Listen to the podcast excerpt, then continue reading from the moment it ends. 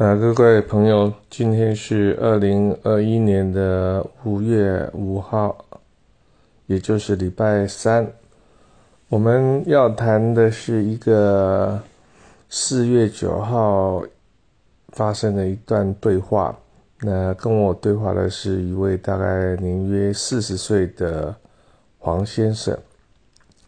他是台湾人，但是在福建呢，呃，在上班。那那边呢有有一些台湾人呢，就是工程师啊，那在那边工作。那他们的工作内容呢是比较类似半导体的相关的。一些材料的一些啊相关的作业啊，那他们呢也有中国大陆的伙伴呢，也是工程师。那有一个共通的喜好呢，就是写书法啊。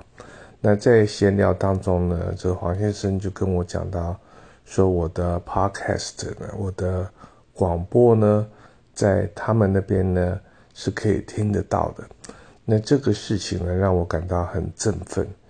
因为 Podcast 呢，到今天呢，差不多录了六十一集呀，主要是从我写的一些书啊，呃，里面呢，去找一些比较合适的文章呢，呃，把书法的一些理念呢，传承呢，一些想法呢，用简单的口语呢。来表达给我的听众，那当然有时候会结合一些时事，啊，比如说是啊，当时如果有一些社会事件或一些历史事件发生在同一天，我们会把它重新的再提醒啊，那这个都是对我们的文化啊做一种细部的啊阐述。我们其实知道一个呃推广啊，总是需要时间的。那如果能够在台湾有听众，在澳门、香港，甚至于在中国大陆有听众的话，都是可喜可贺的。因为在六月底呢，我的第十六本书《书法骇客》呢就要出版了。那昨天晚上呢，刚好我的好朋友西西之堂的总经理呢，陈小军女士呢，问到我所谓 podcast 啊，跟这个骇客有没有什么关系啊？我真感到他有一种异于常人的这种聪慧啊、聪明啊、睿智啊。因为骇客在我的定义当中呢，是有一种呃比较迅速的啊。渗透的方式呢，把我的书法的理念呢渗透到每一个家庭，甚至于到呃世界各地。那应用科技的方式呢，Podcast 就所谓的广播呢，那是一种无远佛界的一种方式啊。因为书法教室的经营呢，毕竟有它的时间空间呐。那一些物质上的一些限制，如果书法可以用听的，那不尝是一种啊，未尝是一种非常新的方式啊。